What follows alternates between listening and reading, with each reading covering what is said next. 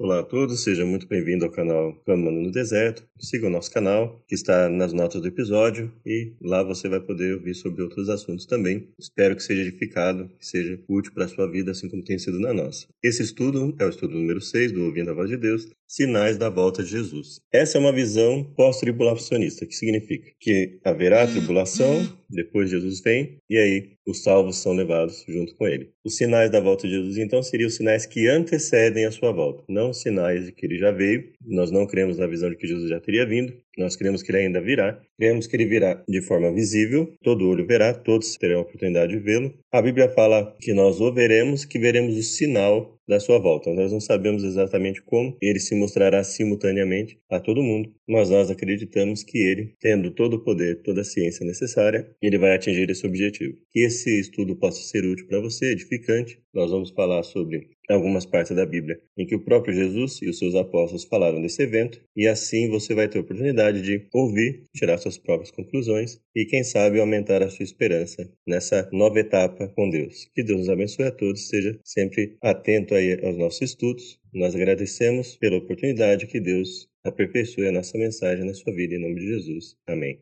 Bom, nós vamos começar então com a leitura de Mateus 23, verso 36 em que nos é dito o seguinte: Jesus coloca, em verdade vos digo que todas essas coisas hão de vir sobre esta geração. Que geração? A geração com a qual ele estava falando. Mas o que seria todas essas coisas, essas todas as coisas que, a que ele se refere? Essas todas as coisas, ele havia dito logo acima: Portanto, eis que envio profetas, sábios, escribas, a uns deles matareis e crucificareis, a outros deles açoitareis nas vossas sinagogas, e os perseguireis de cidade em cidade. Para que sobre vós caia todo o sangue de justo, que foi derramado sobre a terra, desde o sangue de Abel, o justo, até o sangue de Zacarias. Aqui a expressão filho de Baraquias, ela não é encontrada, se não me engano, em Marcos, e o Zacarias que a Bíblia se refere como tendo acontecido isso, seria filho de Joiada. Mas esse é um assunto que nós não vamos entrar no momento para não desfocar. Mas de qualquer forma, existe um Zacarias com quem aconteceu isso. Alguns acreditam que essa expressão filho de Baraquias pode ter sido um acréscimo de um copista. E que na verdade esse Zacarias seria filho de Joiada. Não foi encontrada uma indicação de Zacarias filho de Baraquias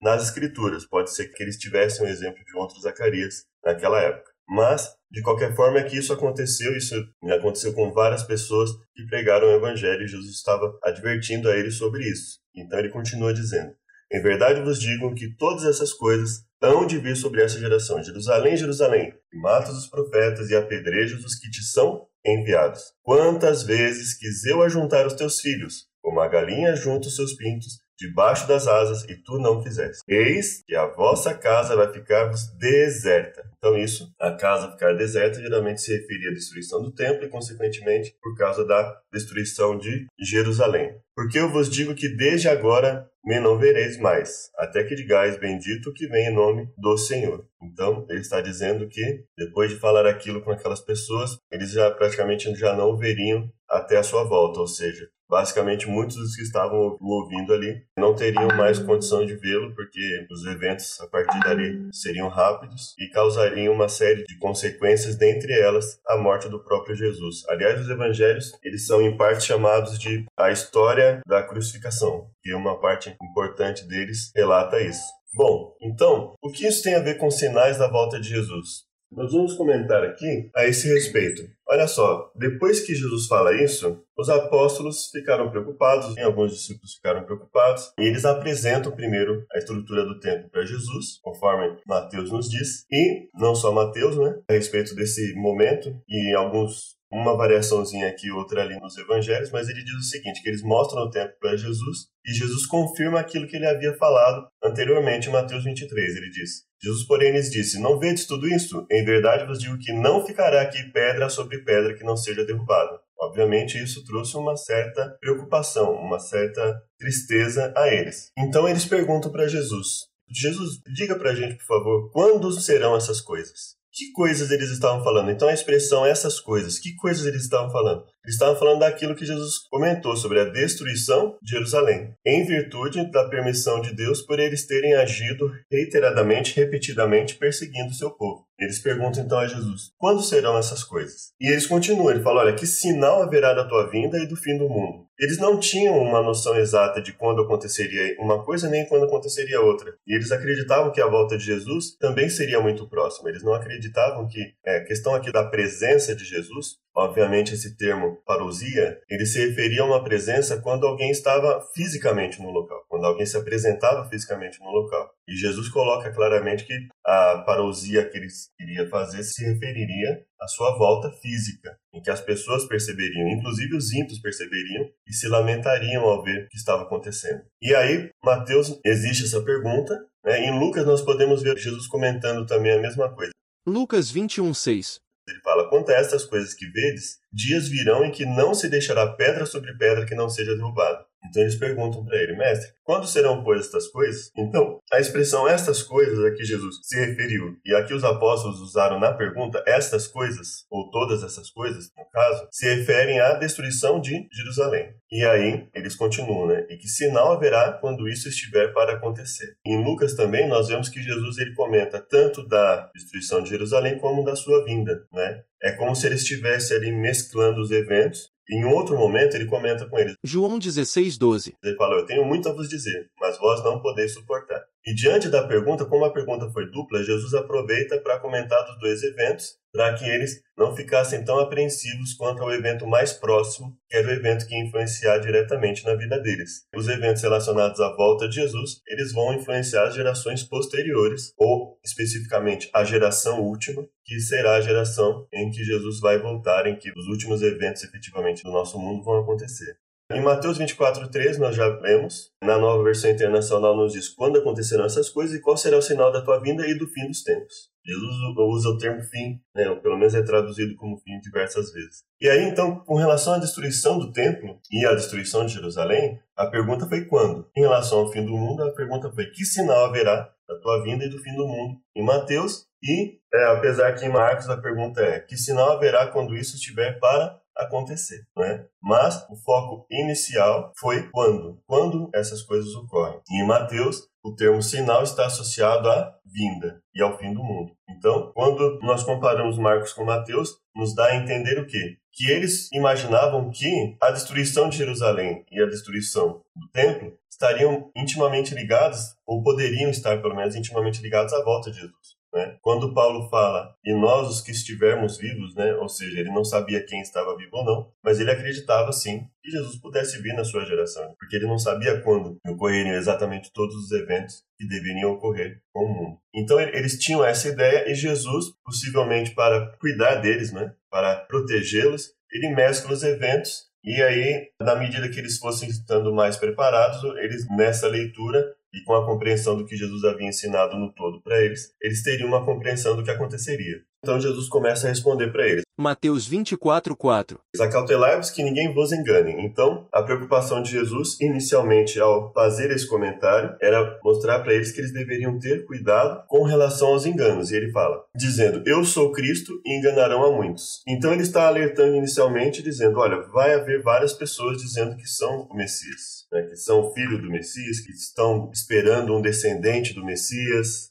e como ele faz esse comentário, é importante que nós tenhamos em mente que ele começa falando sobre a preocupação com aqueles que se aproveitariam de alguns eventos, que são inclusive os eventos que ele comenta. E ele fala: cuidado, que algumas pessoas vão se aproveitar de tudo isso e vão dizer que são Messias e vão dizer que estão aí cumprindo a, profecia da volta de Jesus, quando na verdade não estarão cumprindo. E aí ele diz: E ouvireis de guerras e de rumores ou relatos de guerras, olhais, não vos assusteis, porque é necessário que isso tudo aconteça. É muito importante, é algo que não, não, não tem como deixar de ocorrer, que isso tudo aconteça. Mas ainda não é o fim. Então ele deixa claro que esses não são sinais de que o fim vai ocorrer. Ele diz que isso vai acontecer, que isso vai ser uma constante, ou seja, isso vai ser uma constante na sociedade, mas que isso não é o sinal de que o fim chegou, não é o sinal de que o fim está aí praticamente às portas. Então ele fala: Porquanto se levantará nação contra nação, reino contra reino, haverá fomes, pestes, terremotos em vários lugares. Mas todas estas coisas são o princípio de dores. Então, novamente, ele usa a expressão todas essas coisas.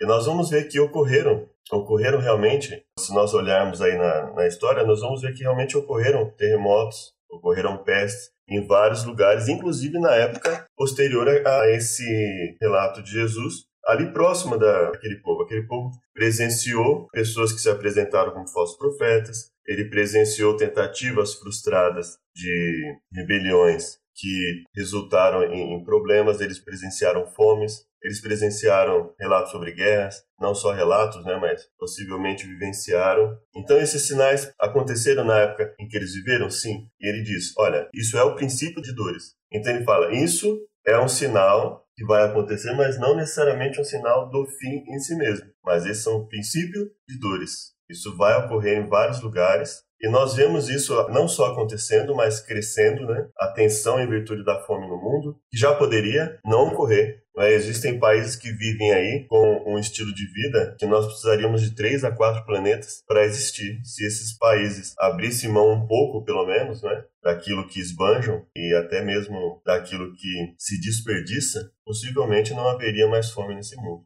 as pestes ocorrem, elas aumentam, né? Elas, vez ou outra, acontecem aí doenças infecto-contagiosas, doenças que prejudicam a sociedade, problemas em geral. Terremotos, eles têm acontecido, a quantidade de terremotos também tem aumentado, ainda que não necessariamente a intensidade de todos eles seja a mais alta, mas isso tem acontecido gradativamente. Jesus falou, olha, isso vai acontecer em muitos lugares. Ou seja, ele coloca que isso vai ser uma constante, mas uma constante não do fim, mas do princípio de dores. E aí ele fala: ilusão de entregar para serdes atormentados e matar-vos-ão, e sereis odiados de todas as nações por causa do meu nome. Nesse tempo, muitos serão escandalizados e trair-se uns aos outros, e uns aos outros se odiarão. Isso aconteceu nessa época com várias pessoas que seguiam a Jesus, sim. Apóstolos, discípulos foram perseguidos, foram odiados, né, a pregação do evangelho ela se avolumou depois do Pentecostes aí muitos se converteram né a Bíblia fala de pessoas devotas de pessoas que queriam servir a Deus e que ouviram o discurso de Pedro né e se converteram e essas pessoas eram de vários lugares elas foram para esses lugares e a Bíblia nos mostra que em alguns locais quando os apóstolos e os discípulos chegavam para pregar o evangelho, é, havia pessoas ali bastante dispostas, ou seja, a semente já havia sido conduzida e lançada em vários lugares. Então, eles presenciaram isso, eles presenciaram isso. E será que só eles vão presenciar isso? Não, nós vamos ver que a situação do mundo, a situação do mundo antes da volta de Jesus, no, no fim, ela vai ser uma situação em que as pessoas estarão tão distantes de Deus, muitas pessoas estarão tão distantes de Deus, que isso também vai ocorrer. Obviamente, isso é uma constante na Bíblia. Toda vez que as pessoas se afastam de Deus, toda vez que elas começam a ter atitudes que a Bíblia coloca como reprováveis, quando o evangelho chega até muitas dessas pessoas, a oposição é muito forte, né? Se você tiver a oportunidade de ver, você vai ver que mesmo entre ditos cristãos, muitas vezes existe uma oposição muito grande quando se faz uma pregação mais focada na Bíblia, por exemplo. E não só isso, mas a revista, se você olhar revistas aí de formadores de opinião, você vai ver que existe um ódio que nem é velado, é um ódio, é uma resistência aberta contra o cristianismo, tudo que se refira à Bíblia, por exemplo. É, Jesus não está falando sobre nada impossível de acontecer, inclusive na nossa época, inclusive até é, numa velocidade espantosa. Então, tem acontecido, muitos cristãos têm morrido. Às vezes nós falamos sobre o ódio de outros países, e existem né, realmente pessoas morrendo aí pela pregação do Evangelho, mas mesmo aqueles que não morrem, eles são atormentados, ainda que não sejam mortos, são odiados de muitos por causa do nome de Jesus, por causa da pregação sobre Jesus, por viver aquilo que Jesus instruiu para que fosse vivido. E ele fala: do escândalo, muitos vão se escandalizar e vão trair uns aos outros, e se odiar uns aos outros. E surgirão muitos falsos profetas e enganarão a muitos, e por se multiplicar a iniquidade, o amor de muitos se esfriará. Então Jesus fala de um ciclo, não é? Porque se multiplica a iniquidade, o amor esfria. Se o amor esfria, aumenta a iniquidade, porque a Bíblia fala: aquele que me ama guarda os meus mandamentos. Então, o amor esfria, multiplica-se a iniquidade, o amor esfria, aumenta a iniquidade. Então, um ciclo constante em que a, não só a intensidade dos eventos físicos, dos eventos naturais, dos eventos da natureza, mas também o aumento dos problemas sociais também serão uma constante, em que Jesus fala que desde aquela época ocorreria. Então ele fala: Mas aquele que perseverar até o fim, esse será salvo. E os falsos profetas geralmente se aproveitam do quê? geralmente eles se aproveitam de catástrofes, geralmente eles se aproveitam de situações em que as pessoas estão mais vulneráveis. Então, quando estivermos vulneráveis, aí que nós temos que orar mais ainda e nos preocupar com esse tipo de coisa, porque a nossa mente fica mais emotiva e nem sempre a gente consegue aí talvez analisar com o devido cuidado aquilo que nos for apresentado. Então Jesus fala, olha, dentre os sinais, vocês devem tomar cuidado com aqueles que vierem a se aproveitar disso e pregar falsas teorias, já havia na época de Jesus falsos cristos e falsos profetas, e depois continuou ocorrendo. Então ele fala: E este evangelho do reino será pregado em todo o mundo, em testemunho a todas as nações, e então virá o fim. Esse então não é uma condicional. Se ocorrer, ele vem. Não, ele faz uma afirmação. Isso vai ocorrer. É necessário que isso ocorra. Que a pregação do evangelho ocorra em todo o mundo e testemunha a todas as nações. E aí vem o fim. Ele fala que a pregação do evangelho é algo que ele garante que vai ocorrer em testemunho a todos. Né, que vai chegar a ocorrer a pregação do evangelho como uma coisa que Deus estipula. Olha, isso é um fato. Então, aqueles que não participam da pregação, eles não estão necessariamente atrapalhando o plano de Deus. O que eles estão fazendo, o que nós estamos fazendo a não pregar o evangelho, é decidir de que lado nós estamos. Porque Deus fala, olha, isso vai acontecer. Ou seja, ele propicia as condições para que aquilo que ele diz ocorra. Ele sabe que isso vai ocorrer. Em Lucas nos diz, né? Novamente a mesma pergunta, e ele fala: Não vos engane dizendo sou eu, e o tempo está próximo. Então ele diz: Olha, eu vou, e vão surgir pessoas dizendo: Eu sou Jesus e o tempo do fim está para ocorrer. Então ele fala: Não acredite nisso. Então ele já preparou as pessoas para isso. Ele fala: Não vades, portanto, após eles. Quando ouvides de guerras e sedições, não vos assusteis. Então, por que, que ele fala que vai ocorrer as guerras? Porque ele sabia que isso ocorreria e haveria aumento de muitas coisas, de muitos problemas, de muitas catástrofes. Ele fala: Olha, não vos assusteis. O fim não será logo. Levantar-se-á nação contra nação, reino contra reino, vários lugares, grandes terremotos, fomes e pestilências. Haverá também coisas espantosas e grandes sinais no céu. Mas, antes de todas essas coisas, lançarão mão de vós e vos perseguirão, entregando-vos às sinagogas e às prisões, conduzindo-vos à presença de reis e presidentes, por amor do meu nome. E vos acontecerá isso para testemunho. E vos darei boca e sabedoria a que não poderão resistir nem contradizer todos quantos se vos opuserem. Então veja, isso já era muito para dizer para os apóstolos. Né? Então ele coloca essa informação dentro do quê? Dentro do contexto de quando ele voltaria, dos eventos que ocorreriam, dos eventos que, com os quais eles não deveriam se assustar. Então ele começa a preparar os seus discípulos para esses eventos que nós percebemos que são bastante fortes. Né? Quando, pois, virdes a abominação da desolação de que vos falou o profeta Daniel, está no lugar santo, e aí nós temos um outro termo na Bíblia em que ele fala que estiver no lugar em que não deveria estar, né? Que seria o lugar santo. Ele fala, quem lê entende, então ele fala, olha, parte do que Daniel fala vai se cumprir em relação a isso que eu estou falando tudo que Daniel falou nós percebemos que se cumpriu e o que não se cumpriu está para se cumprir diante de tantas coisas que se cumpriram que ele falou. Mas ele fala, olha, existe algo que Daniel falou que está relacionado a isso que eu vou dizer para vocês. É isso que ele está falando. E o que seria essa abominação da desolação? Em Lucas nos está dito o seguinte: Mas quando vir de Jerusalém, cercada ou sitiada de exércitos, sabeis que então que é chegada a sua desolação. Então ele fala: Isso que Daniel previu se refere a Jerusalém cercada de exércitos. E aí ele fala: então os que estiverem na Judéia fujam para os montes, os que estiverem no meio da cidade saiam, os que estiverem nos campos que não entrem nela, porque dias de vingança são esses para que se cumpram todas as coisas que estão escritas. E novamente ele usa o termo todas as coisas. Ou seja, ele fala de um período de desolação, que aconteceria também com eles. Né? E aí Mateus fala, porque haverá então grande aflição, como nunca houve desde o princípio do mundo até agora, nem tampouco há de haver. E se aqueles dias não fossem abreviados, nenhuma carne se salvaria, mas por causa dos escolhidos serão abreviados aqueles dias. Sempre que eventos estão para ocorrer e sempre que o povo, não só o povo de Deus, mas o povo em geral, se afasta de Deus, geralmente Deus permite que aconteçam catástrofes. E Daniel 12 né, nos diz o seguinte: Naquele tempo se levantará Miguel,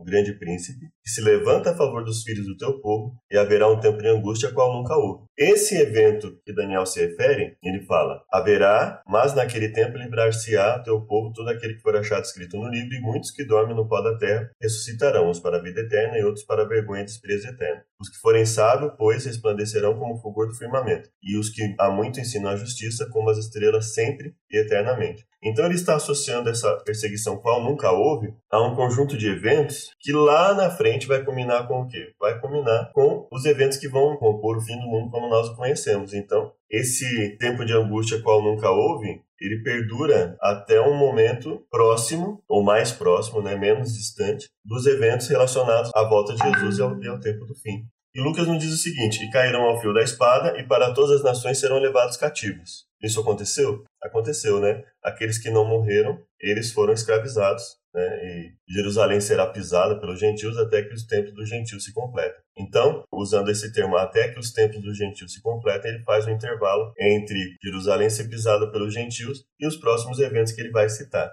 E aí nós percebemos que Lucas, analisado em conjunto com Mateus e Daniel, nos fala de uma aflição, de uma desolação em Jerusalém, mas também nos fala de uma aflição que vai acometer o povo de Deus nos últimos dias. Então, se alguém vos disser, eis o Cristo aqui ou ali, não deis crédito. Se possível for, enganariam até os escolhidos. Então vai ser uma trama muito bem feita. E quando ele fala da sua volta, ele fala, assim como o relâmpago sai do Oriente e se mostra até o Ocidente, assim será também a vinda do Filho do Homem. Então ele fala o quê? Ele fala que a sua volta será algo que todos presenciarão ao mesmo tempo. Como? Só ele sabe. Mas ele fala que a sua volta será presenciada, será percebida e visualizada por todos. Mateus, aqui na nova versão internacional, fala basicamente a mesma coisa. Ele fala: Vejam que eu os avisei antecipadamente. Ou seja, ele fala: Olha, eu estou avisando porque, são coisas muito fortes que vão ocorrer, né? E aí, olha só, logo depois da aflição daqueles dias, ou seja, quando se cumprir esse período que, se Deus não abreviasse, traria sérios problemas para a população, ele fala: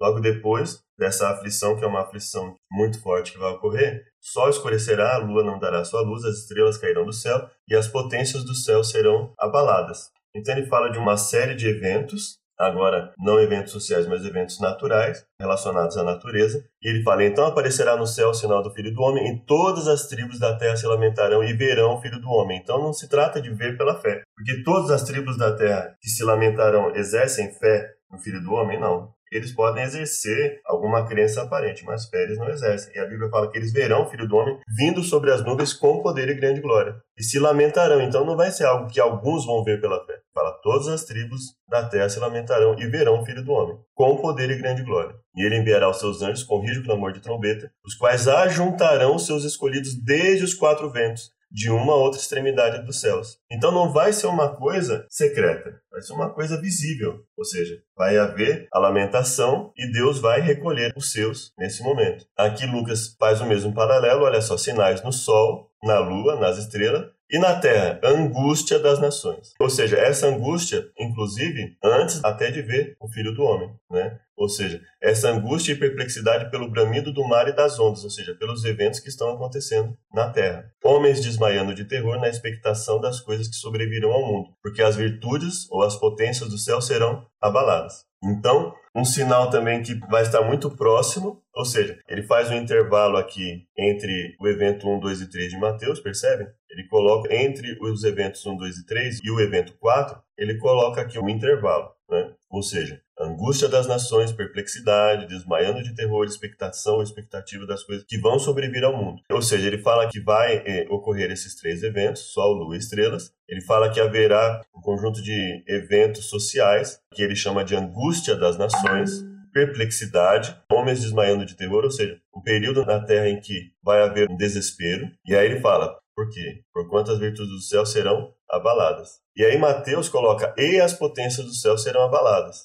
Né? E então virão, vir o Filho do Homem numa nuvem com poder e grande glória. Ou seja, ainda depois de tudo isso, de toda essa angústia, Mateus coloca as potências do céu sendo abaladas, como mais um evento a ocorrer, e aí então verão o Filho do Homem numa nuvem com poder e grande glória. Então, ele fala de sinais físicos, ele fala de sinais sociais ocorrendo e que devem ser entendidos como algo que está mostrando que Jesus está cumprindo aquilo que ele prometeu, ou seja, ele está se preparando para voltar. Na verdade, ele está se preparando, não, não ele está nos preparando né, para voltar. Aprendei, pois, esta parábola da figueira. Quando já os seus ramos se tornam tenros e brotam folhas, sabeis que está próximo o verão. Igualmente, quando vides todas essas coisas, sabei que ele está próximo às portas. Então, perceba que ele comenta sobre a destruição de Jerusalém, aí ele comenta sobre a sua volta, e aí ele diz: Em verdade vos digo que não passará essa geração sem que todas essas coisas aconteçam. Aqui existe, dentre algumas né, interpretações sobre esse texto, existe a interpretação de que a expressão todas essas coisas muitas vezes ela está se referindo, né,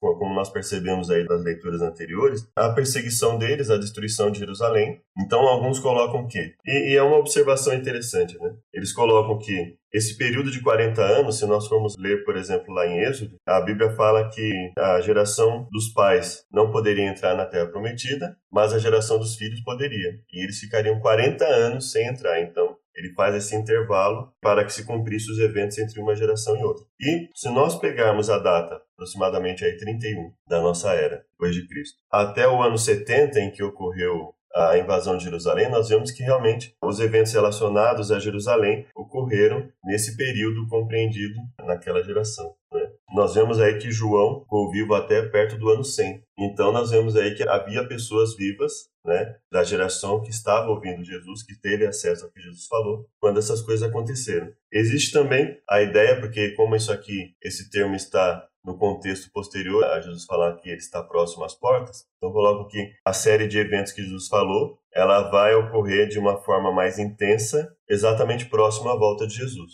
tá? Ou seja, as duas interpretações são possíveis, as duas interpretações permitem que nós qualifiquemos, coloquemos como verídico o que Jesus falou a respeito dessas palavras. E ele fala: Mas daquele dia e hora ninguém sabe, nem os anjos do céu, mas unicamente o Pai. Ou seja, ele está dizendo que, olha, ele não revela o momento exato da sua vinda, mas ele fala: olha, esses sinais vão mostrar que eu estou para vir. Então prestem atenção neles. E ele fala principalmente que, em relação aos eventos que nós vemos gerais e catastróficos, né? Guerras, rumores de guerras. E lá acima ele fala que fome, espécies, terremotos são o princípio de dores. Então você imagina isso, ele fala, olha, aqueles que estiverem em comunhão com Deus, eles devem se fortalecer uns aos outros para não entrar em desespero.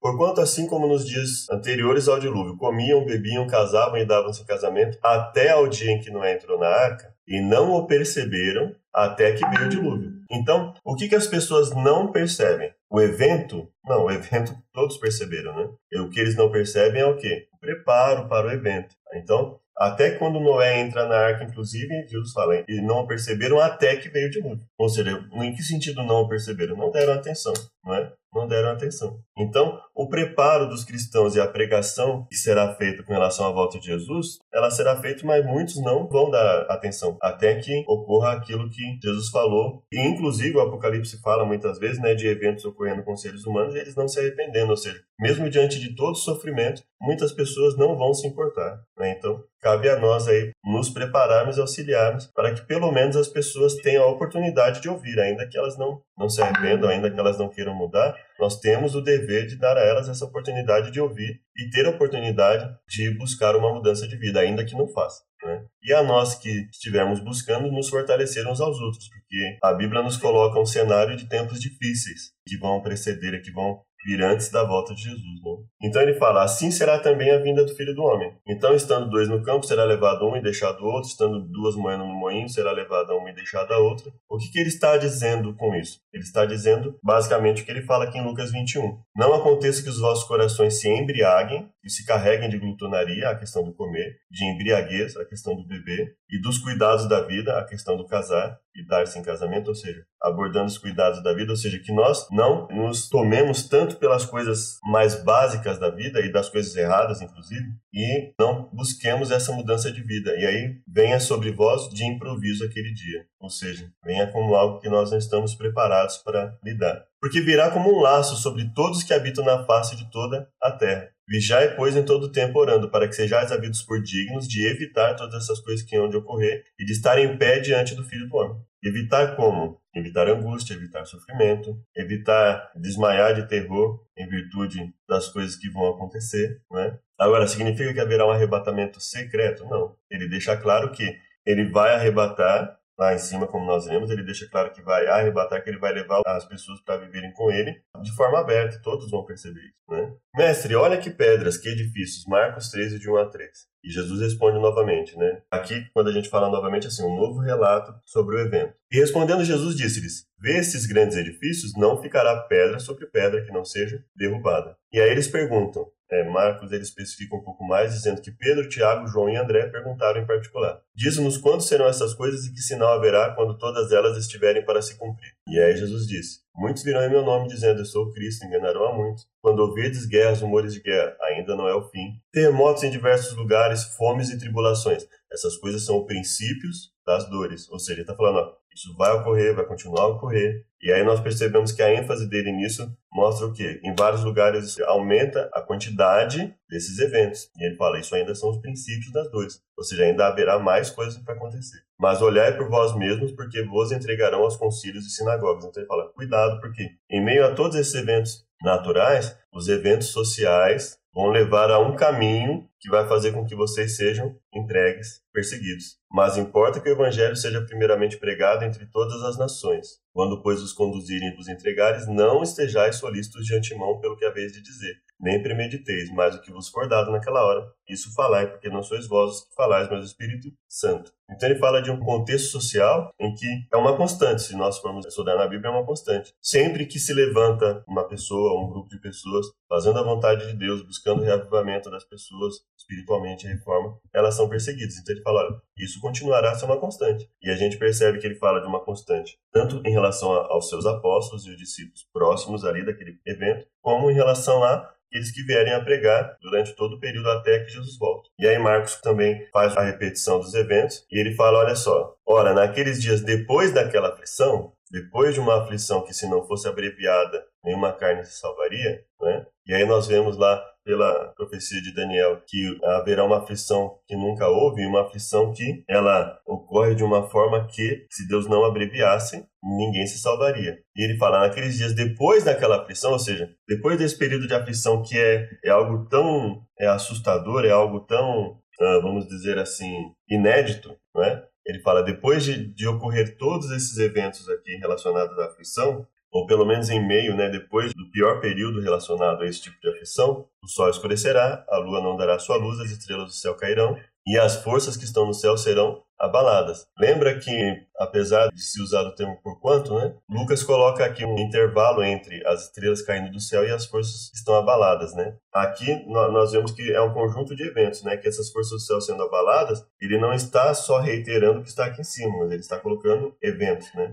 As forças do céu serão abaladas, ou seja, haverá mais abalos, né, além disso. E aí ele fala: E então verão vir o Filho do Homem nas nuvens com grande poder e glória. E ele enviará os seus anjos e ajuntará os seus escolhidos, desde os quatro ventos, da extremidade da terra até a extremidade do céu. Então ele fala que ele ajunta os seus escolhidos quando? Quando ele vem, e não antes da sua vinda. Ajunta no sentido de levá-los, né? E olha só, quando eu for e vos preparar lugar, virei outra vez e vos levarei para mim mesmo. Então, quando ele promete a vida eterna para o seu povo, ela está associada ao que? À sua vinda. E Paulo, em 1 Tessalonicenses 4,15, nos diz o seguinte: Dizemos essas coisas pela palavra do Senhor. O que, que ele está dizendo? Ele está falando com relação à morte. Quando ele alerta as pessoas a respeito de ter esperança em relação aos que morreram, ele não fala de uma vida no céu logo depois da morte, ele fala da volta de Jesus como essa esperança. Olha aqui no final. Portanto, consolai-vos uns aos outros com essas palavras. Ele não está dizendo para consolar ninguém, dizendo que depois que morre,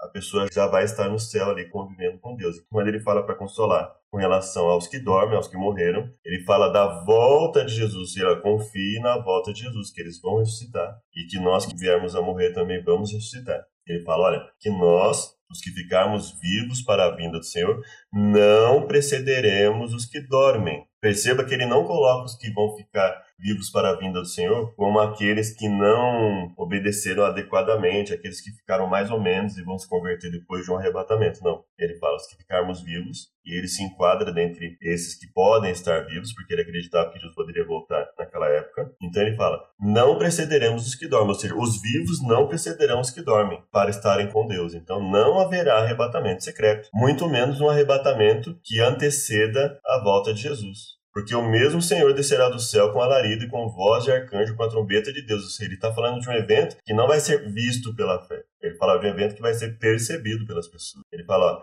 descerá do céu com alarido, voz de arcanjo, trombeta de Deus, e os que morreram em Cristo ressuscitarão primeiro. Depois, depois da ressurreição dos que morreram em Cristo, nós os que ficarmos vivos, ou seja, depois da ressurreição dos mortos que morreram em Cristo, aqueles que estiverem vivos e que, obviamente, os que ficarem vivos, aqueles que obedeceram a Deus, aí ele fala: seremos arrebatados juntamente com eles nas nuvens. Então, o arrebatamento dos vivos se dará depois da ressurreição dos que morreram em Cristo e em conjunto. Os que morreram em Cristo, os que estiverem vivos, vão ser arrebatados juntos, com eles nas nuvens e encontrar o Senhor nos ares. E assim estaremos sempre com o Senhor. Então, a partir de quando nós estaremos sempre com o Senhor? A partir do momento em que ele voltar. E é isso que ele fala, é com isso que é para consolar uns aos outros com essas palavras. É que ele não diz para aconselhar dizendo que as pessoas já estarão lá. Ele diz para aconselhar dizendo que quando ele voltar, os mortos em Cristo vão ressuscitar e juntamente com os salvos vivos que estiverem, nós seremos arrebatados. Tanto se estivermos mortos, se estivermos com Cristo, vamos ser arrebatados, porque vamos ressuscitar, como se estivermos vivos, também vamos ser arrebatados, porque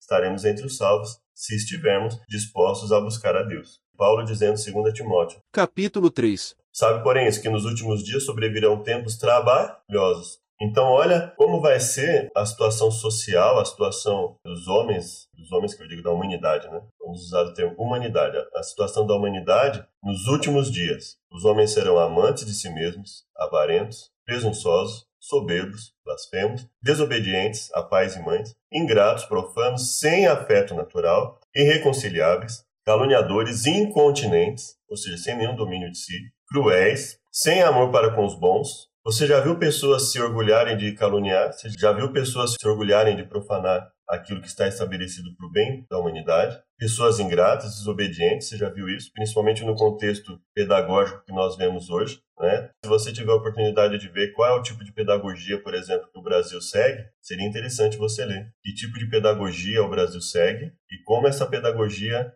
qual foi o resultado dessa pedagogia em outros locais que ela foi utilizada. Se você aí tem dúvida sobre esse tipo de relação à desobediência, né? Para onde tem caminhado as nossas leis em relação à, à questão dos filhos com os pais, né? Então você vai poder ter aí a oportunidade de perceber isso. Cruéis, sem amor para com os bons, traidores, obstinados, orgulhosos, mais amigos dos deleitos do que amigos de Deus. Você já viu pessoas, inclusive, que se orgulham de auxiliar pessoas assim, de defender pessoas assim? Então você está vendo para onde está caminhando o nosso mundo. Você já viu pessoas que têm orgulho, que, que conversam e têm orgulho de, de dizer que mentiram para conseguir alcançar o objetivo? Que para auxiliar uma pessoa mentiram sem nenhum problema, porque para eles o importante é o dinheiro e não a questão de passar como seu legado, né, como algo a ser copiado pelas pessoas, o caráter e princípios, mas que por dinheiro, por causa de uma profissão, se orgulham de mentir, se em enganar. Então, você está vendo aí isso aqui acontecer. Blasfemos. Você já viu pessoas que se orgulham de blasfemar contra todo e qualquer tipo de coisa que venha nos trazer uma espiritualidade? Presunção, avarentos, pessoas que ganham muito dinheiro, mas que não se contentam com o que têm e não estão dispostos a ajudar as outras pessoas. Então, você está vendo que isso tem aumentado no, essa suposta evolução da sociedade. Você tem visto em algum lugar? Eu particularmente não. Sabendo primeiro isso que nos últimos dias virão escarnecedores, aqui nós estamos em 2 Pedro, 3:3. andando segundo as suas próprias concupiscências e dizendo: "Onde está a promessa da sua vinda?" Percebam, andando segundo as suas próprias concupiscências, escarnecendo, ou seja, é, recriminando, repudiando aqueles que falam sobre a vinda de Jesus. Você já viu pessoas que usam o discurso de não se colocar uma crença como inferior às outras, mas que colocam a crença cristã como inferior às outras crenças? Então, você já viu essa contradição na sociedade? Então você está percebendo que esses carnes está acontecendo constantemente. Mas o dia do Senhor virá como ladrão de noite, no qual os céus passarão com grande estrondo, e os elementos ardendo se desfarão, e a e as obras que nela há se queimarão. Então ele fala que o dia do Senhor, que virá como ladrão de noite, será algo que será percebido pelas pessoas. Apocalipse 6:12. E havendo aberto o sexto selo, olhei, e eis que houve um grande tremor de terra, e o sol tornou-se negro como saco de silício, e a lua tornou-se como sangue, e as estrelas do céu caíram sobre a terra, como quando a figueira lança de si os seus figos verdes abalada por um vento forte. Percebe aqui uma linguagem bastante semelhante àquela que nós vimos, Jesus falando, e o céu retirou-se como um livro que se enrola, e todos os montes e ilhas foram removidos dos seus lugares, e os reis da terra, grandes, ricos, tribunos, poderosos, todo o servo, todo o livre, se esconderam nas cavernas e nas rochas das montanhas, e diziam aos montes e aos rochedos: Caí sobre nós, escondendo do rosto daquele que está sentado sobre o trono e da ira do cordeiro, porque é vindo o grande dia da sua ira, quem poderá subsistir? Percebe aqui angústia, homens desmaiando de terror, uma situação aqui bastante propícia a isso. Então nós vemos aí uma confirmação de que esses eventos estão associados ao quê? Aquilo que vai anteceder a volta de Jesus. Alguns eventos talvez num período mais próximo, outros num período mais distante, mas eventos que Jesus fala, olha, esses eventos vão acontecer e eles serão indicativo de que eu estou voltando. Iremos continuar no próximo capítulo. Deus te abençoe.